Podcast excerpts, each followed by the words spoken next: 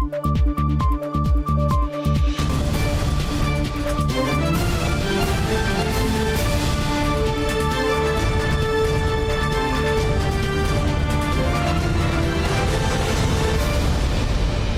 键时刻带您迅速掌握潮流趋势，欢迎您收看《财经趋势四点零》，我是赵廷玉。首先带您看到亚洲最大智慧城市展登场，二十二号与二十四号呢，分别在台北跟高雄正式开幕。各大厂商展出自家的智慧解决方案，来自波兰、捷克跟美国等十个国家的贵宾亲自参与，看好台湾科技应用实力。领航有序再转型，智慧城市。智慧城市展在台北正式揭开序幕，这也是疫情爆发两年多第一个有外宾以商务泡泡申请入境的展会。来自十国三十三位部次长、城市首长或代表亲自参展，显示后疫情时代数位转型的重要性。还有厂商在好的产品应用之外，那政府各个相关部门呢，也会借由不同的计划提出场域，让这些好的技术。可以在不同的场域来做试验，甚至进一步做很好的呃这个跨国的合作。今年台北跟高雄双主场使用近一千五百个摊位，规模比去年成长了五成，参展家数来到四百五十家。东元集团直接在现场打造智慧社区五大解决方案，当中白天利用太阳能发电，多余电力存入储能系统的解决方案，能为社区跟工业大厂量身制作。把我们自己的 solution 放进去，然后 demo 给业界看，事实上它会有怎么样的一个成效，然后再慢慢推广到更多的这个呃，比我们更这个小型的这个企业，甚至于是所谓的社区或者是呃家庭，所以这个商机我们认为是非常可以期待的。电子大厂格硕也在现场展示智慧制造管理应用，还有自家的五 G O-RAN 核心技术跟解决方案。的话，你看到有很多是设备对设备。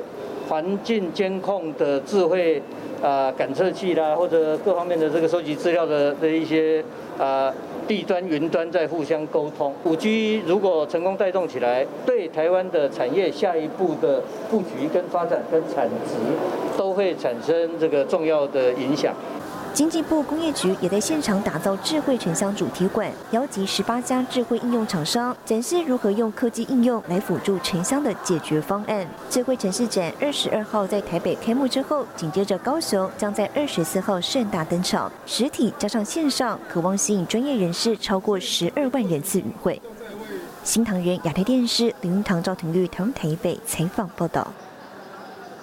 好，无人机现在被视为未来航太科技发展的重要领域，选在今年智慧城市展。交通部二十三号呢号召产业界正式成立台湾无人机大联盟，无人机市场将以倍数成长。台湾 MIT 无人巡检机一口气把货物直送离岛地区。不论商用运输、军事用途，无人机被视为未来航太科技发展重要领域。交通部这回更号召产业界共同成立大联盟，汇集台北市电脑工会、鼎汉国际、经纬航太以及工研院、中山科学研究院等单位，希望带动台湾无人机产业蓬勃发展。中美开始产生贸易摩擦之后，非常希望台湾能够提出另外一个供应链来取代。啊，对岸在其他各国的一些市场机会，那么这两年来经过大家努力，证明我们有很大的机会导入 AI、导入大数据的应用，来深化我们在这个领域的啊真的技术水平。NASA 就提出，城市空中交通的概念将成为人类运输史上第二个大革命。预测二十一世纪末就将有两万三千辆空中计程车在天上。通用汽车、现代汽车也都纷纷端出空中运输载具方案。亚马逊、Google、UPS 也都全力投入。数据显示，二零二五年全球无人机市场将以倍数成长，亚洲正是最受瞩目的市场之一。交通部的各个桥梁的检测，呃，能够开始做应用面。我们的农业啊，喷洒农药啊等等的，那我们也希望说，这个可以透过一个应用，然后你再加上一些创新，继续来提升它的水准。台厂无人机供应链大厂齐聚，像是飞行控制 IC 厂联发科、盛群、新唐都加入。GPS 晶片的顶天长天、基体大厂华邦电、宇瞻、裕创都是重要一员。市场认为，台湾的 ICT 优势将有助台湾在未来全球无人机产业生态链中扮演重要角色。新台电视王冠林、沈伟彤，台湾台北报道。好，智慧城市展亮点之一，红海董事长刘扬伟展示旗下电动巴士 Model T。他还透露，Model C 电动休旅车呢，在今年十月红海科技日之后接受预定，意味着呢步入量产阶段。对于整体市况，刘扬伟是审慎乐观，但强调通膨问题可能是最大变数。旗下自主开发的电动巴士 Model T 成为智慧城市展焦点，台厂正加速电动车量产计划。红海董事长刘阳伟透露，平价车款 Model C 开价百万以下，今年接受预定，更将由国内品牌厂抢先端出。Model C，呃，十月十八号之后我们会接受预定，会接受预定，预定了，就也就是说它离量产就很近了啊，大概在预计是明年的。上半年左右吧，Model 一可能在明年，呃，就是后年的年初，后年的年初，后年的年初会开始量产，开始量产。红海旗下三款电动车展望更加明朗，不过 EV 中最关键的就属电池。国际伦敦期交所镍报价起伏剧烈，近期大跌七成，但恐怕还是供不应求，可能影响未来电动车生产成本。镍呃会影响。大概啊，大概这个电池上大概百分之十十多 percent 的影响。那这个影响，但我觉得了哈，呃，它的长期性啊是有限，因为如果是变成呃磷酸锂铁电池，镍就占的成成分不多了。那现在离三元呢，三元电池就镍，所以它影响的是三元电池。EV 产业是得电池者得天下，新型电池红海显然有所布局。不过不可讳言，最大变数就是通膨。刘阳伟说，通膨对 ICT 组装产业是间接影响，却也会冲击到消费终端。目前我们是审慎乐观哈，但是大家还是要注意到通膨的影响。那客户的部分，如果通膨高的话，往往是低阶的产品首先受到影响，收入有限的族群，他就会把他的钱拿去花在民生用品上。如果这个相关的政府单位没有适当的控制的话啊，那会影响蛮大的。红海指出，今年市况审慎乐观，不过却也再三示警，政府、民间、企业界都要高度重视通膨问题。新唐人亚太电视高建伦、沈维彤，台湾台北报道。好，再来看到特斯拉达成重要阶段性目标。本周三呢，为在德国柏林附近勃兰登堡的超级工厂正式向客户交付电动车，预计每年可以为集团多贡献达五十万台，出货量成长将达百分之五十。那么，执行长马斯克还开心献舞。历经波折，特斯拉位于柏林的超级工厂终于在三月二十二号开幕。执行长马斯克亲自将第一批德国制的电动车交到客户手上，还在镜头前跳了一小段舞蹈，庆祝柏林厂正式启用。I mean, Tesla will will make sure that this is a uh, a gem, uh, you know, a, a gemstone for the area, for Germany, for Europe, and for the world. 德国总理肖兹和经济部长哈伯克也出席了剪彩仪式。这座位于德国布兰登堡邦格林海德的超级工厂，在本月初正式取得批准之后，已经展开生产。Und eben auch diese Entscheidung, eine nagelneue Automobilfabrik in diesem Land zu errichten, eine richtige Entscheidung und ein Zeichen für den Fortschritt und die Zukunft der Industrie. 柏林超级工厂斥资五十五亿美元，是特斯拉在欧洲的第一座工厂，全球第四家超级工厂，预计每年生产五十万辆 Model Y 修旅车。Every every vehicle that we make will be another step in the direction of a sustainable energy future。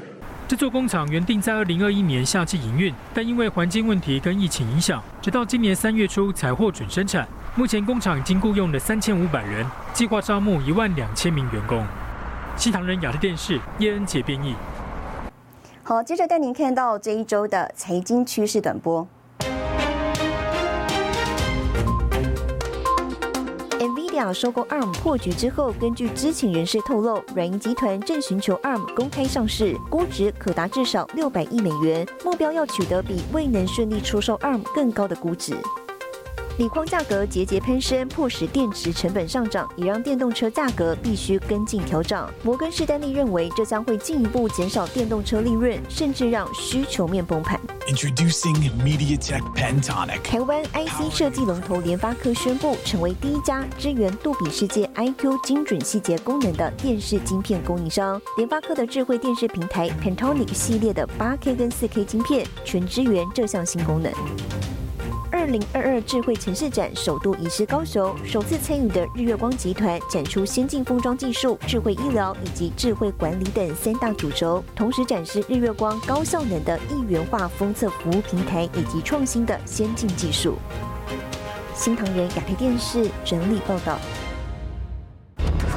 调查指出，俄乌战长期来看不利全球车业复苏。更详细的新闻内容，休息一下，我们马上回来。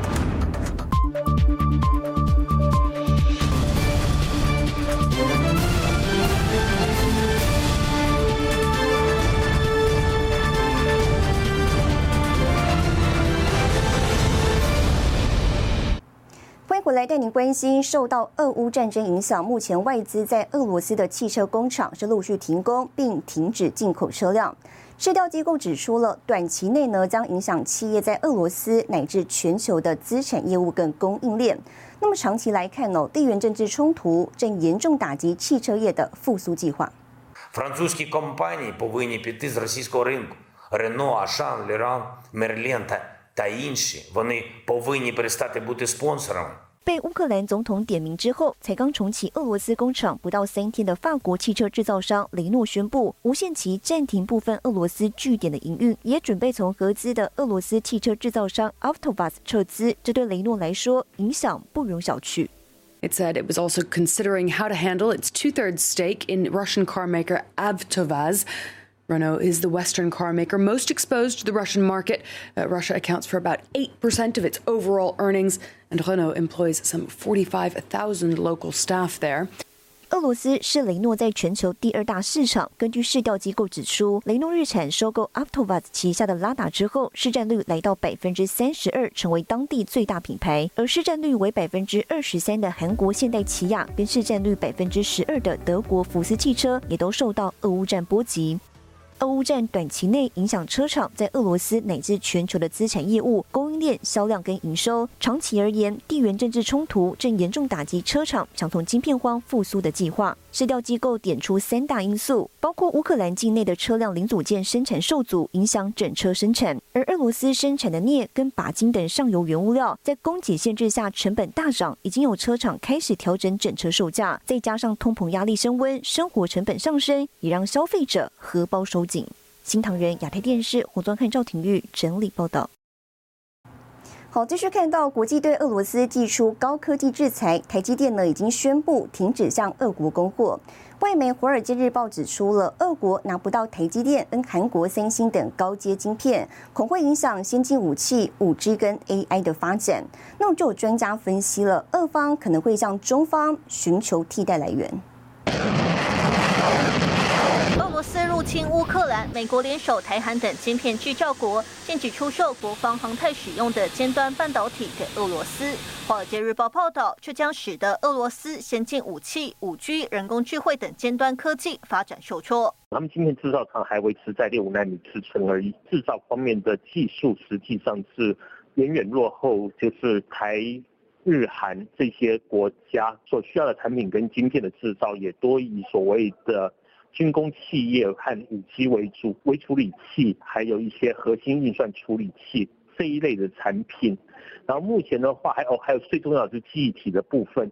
分析也指出，这项制裁将冲击俄罗斯军售。俄罗斯是仅次于美国的全球第二大武器出口国，先进的防空系统、雷达和飞弹出口占全球军武销售总额约百分之二十。俄罗斯近年致力发展 AI、五 G 和机器人等由先进晶片驱动的技术。如果没有高阶晶片，俄罗斯的科技野心将受挫。专家指出，俄罗斯可能转而寻求中国晶片厂合作。像中国大陆目前最先进的制程大概是十四纳米制程，这样子的一个制程，其实对于军工产业来讲，其实是足足有余的一个状况。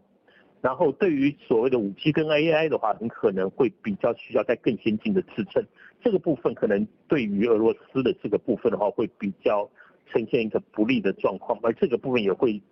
间接的影响到俄罗斯本身的一些部分的民生工业的发展。华尔街日报报道引述专家说法，俄罗斯的晶片制造技术落后台积电十五年以上，南韩和台湾几乎垄断了高阶半导体产业，国际联手制裁对俄罗斯的影响非常大。新唐人亚太电视高俊张平综合报道。绘图处理器大厂辉达二十二号在年度 GPU 技术大会上宣布，新一代资料中心架构绘图处理器 H 一百采用台积电四纳米制程，除了效能大幅提升，执行长黄仁勋还表示，只要二十个 H 一百 GPU 就能撑起全世界的网络流量。Introducing NVIDIA H100.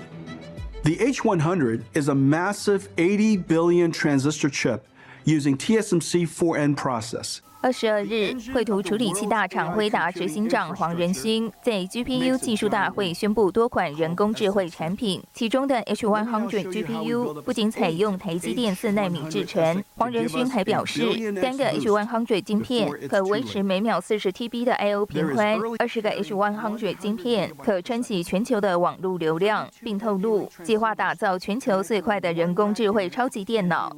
We are building EOS. the first Hopper AI factory at NVIDIA, and she's going to be a beauty. 18 DGX pods, 576 DGXs, 4,608 H100 GPUs. We expect EOS to be the fastest AI computer in the world. Welcome, Daniel. 黄仁勋也宣布，针对自驾车需求打造的开放平台 Drive Hyperion 9以及与车厂的合作计划。 Hyperion 8 will ship in Mercedes Benz cars starting in 2024, followed by Jaguar Land Rover in 2025. Today, we're announcing Hyperion 9 for cars shipping starting in 2026. Hyperion 9 will have 14 cameras, 9 radars, three lidars and twenty ultrasonics。近日，黄仁勋也首次对外公布，考虑跟英特尔晶圆代工合作，引起市场热议。因为辉达一直是台积电的大客户，与英特尔更有竞争关系。资深半导体分析师陆行之表示，这样做应该是要分散风险，并压制台积电涨价，借此了解英特尔制成眼镜制度，到时反倒有机会成为台积电的密探。新唐人亚太电视陈慧模、李晶晶综合报道。好，近期全球显示卡价格呢是出现明显崩跌，市场传出辉达通知合作伙伴，显示卡生产成本下降百分之八到百分之十二。好，包括德国、澳洲跟中国显示卡价格都出现下滑。台湾主要业者包括华硕、技嘉跟维新都跟进下砍显卡报价。声光特效电竞游戏少不了高效能显卡支援，又有加密货币挖矿需求，显示卡一度成为市场炙手可热商品。不过近期传出各国逐渐解封，比特币又起起伏伏。全球显示卡价格出现震撼下跌趋势。There is clear evidence of prices improving, so plenty of price movement is happening either way.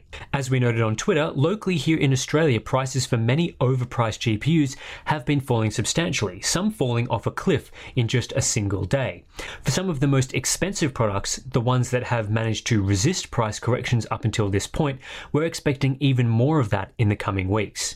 不论是辉达 GeForce RTX 三零系列，还是 AMD Radeon RX 六千系列，价格都创下二零二一年以来最低。高阶显卡 RTX 三零八零竟然在澳洲市场一天大跌百分之三十五，从原先两千两百九十九澳币一个晚上就降到一千四百九十九澳币。市场人士观察，走了两年多头的显示卡市场开始反转向下。They say, quote, we have received word that NVIDIA has informed AICs that it saw a lowering in its cost of manufacturing by around 8 to 12%, which it will Pass on to AICs. AICs in return will pass this savings on to SIs, where it should eventually end up in saving a few dollars in the gamer's pocket. 那显卡呢？微信总经理黄金庆二十二号在法说会上指出，多项因素导致去年显示卡供需失调。随着今年疫情趋缓，目前看来供给慢慢恢复正常，对整个产业有正面效果。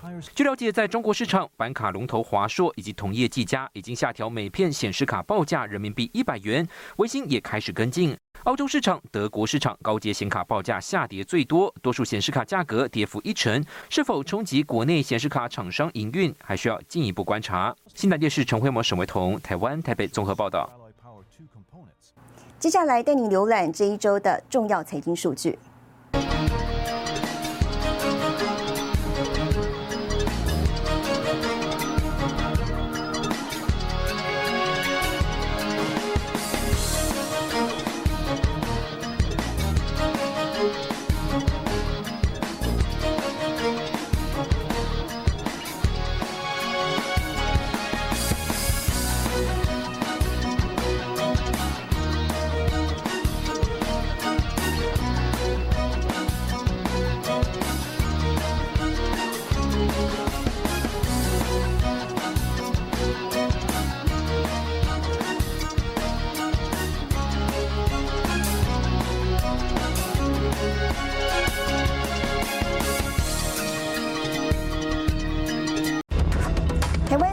科技大厂带头，台达电董座表示，减碳也能创商机。更详细的新闻内容，休息一下，马上回来。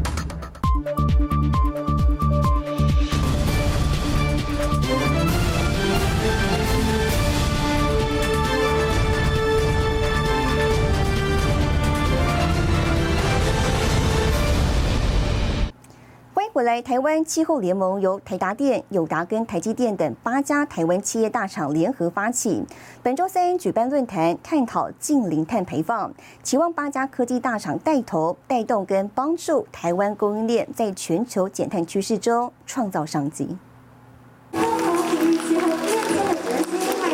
科技巨头大佬齐聚一堂，包括台达电、台积电、友达、和硕、微软、光宝科技、宏基、华硕一起出席，携手台湾 ICT 供应链迈向近零未来论坛，希望从 ICT 供应链带头推动减碳。大家不要有一个迷思，就觉得减碳啊都是费用啊，你要缴碳费、缴碳税，减碳啊也可以是商机。嗯。那不但啊，你可以减碳，也可以让你的营收成长啊，让你的利润更好。所谓的减能，其实代表的就是减掉成本，因为你所耗掉的能源会更少。所以相对的成本会更低啊，所以我认为，因为减能，所以反而让我们呢在成本上面能够更具有竞争力。台积电资深副总经理何丽梅表示，先前台积电在台中设置的零费中心，预计明年可以开始营运，之后在南部、北部也会设零费中心。友达董事长彭双浪提出建制台湾交易市场机制，以解决中小企业买不到绿电的问题。台湾呃为全球资讯。产业里面的重要的一个这个好伙伴，那其实整个产业也要注意到全球注重啊低碳，然后甚至趋趋向零碳排这一个趋势。论坛与会者还包括华硕执行长胡淑斌、宏基共同营院长黄姿婷、台湾微软总经理卞志祥，而中华民国副总统赖清德、经济部长王美花先前也预定要参与论坛，不过两人在活动开始前半小时相继表示不克出席。新唐人亚太电视高建伦、曾新敏，台湾台北报道。好，台湾开放数位新冠病毒健康证明再升级，二十四号上午开放使用。台湾指挥中心跟 Apple、Google 合作，把数位证明呢装在手机，让民众带着走。小黄卡拿进拿出很不方便吗？不过不用担心，因为现在指挥中心呢来跟科技大厂合作，直接把数位疫苗证明和手机 APP 做结合，数位疫苗证明就可以直接带着走。台湾在今年初开放数位新冠病毒健康证明，让国内使用，包括疫苗接种结果、PCR 检测结果等都放在上面。而指挥中心再优化，从周四上午起，数位证明更是可以合着手机 APP 做使用。分别跟苹果跟安卓作业系统合作了。呃，手机的这个上面就可以把这个钱包放在上面，就可以随时去把这个呃你的数位护照这边把它呈现出来。也就是说，未来你如果出入呃这个呃国外国外的国际机场啊，就可以直接点，然后把那个数位护照把它秀出来。中央和科技大厂携手合作，手机或平板在申请数位证明时，系统页面会增加苹果钱包或 Google COVID-19 资讯卡的一键加入功能。在安卓五点零版本可以和 Google Pay 结合使用，在 iOS 十五点三及之前的版本可以加入钱包功能，在 iOS 十五点四版本之后可以加入钱包和健康。这非常方便，因为我本身就是苹果的使用用户啊，所以。如果它是用在苹果或 Apple 上面那种，随时就可以开启，那对于大众来讲是真的很方便。我是觉得还不错啊，至少不用一直拿着那一张卡一直走来走去。会来下载数位疫苗证明使用吗？应该会。自己是开咖啡店，然后有这个可以就让客人进来，然后我们自己，我们店家也比较安心一点，这样子可以出示给我们看。疫情逐步开放国门，民众更贴近国外旅游梦。升级版的数位证明也让民众出国时更加方便。新唐人亚太电视曾义豪、曾新敏，台湾台北报道。带您看到下周有哪些重要的财经活动。月三十号，美国公布 GDP 纪律终值。三月三十一号，OPEC 跟产油国盟友召开部长级视讯会议。三月三十一号，华硕举办 AI 超算年会。三月三十一号，中信金举办法说会。谢谢您收看这一周的财经趋势四点零，我是赵廷玉，我们下周再见。